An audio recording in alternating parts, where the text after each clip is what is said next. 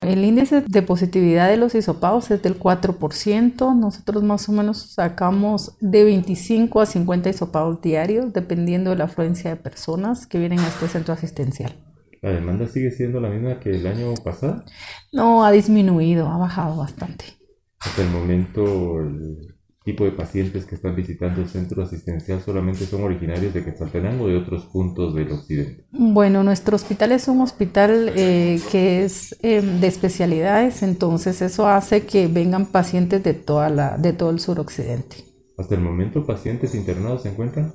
Sí, tenemos pacientes internados, ten, estamos en un 40%, la mayoría de los pacientes que es por uso de oxígeno, ¿verdad? El estado de ellos propiamente. Ellos están moderados, ¿verdad? Tienen uso de oxígeno, pero están estables. ¿Se ha detectado el tipo de variante que se encuentra? No, todavía no. Informa Wilber Coyoy, Emisoras Unidas Quetzaltenango, primera en noticias, primera en deportes.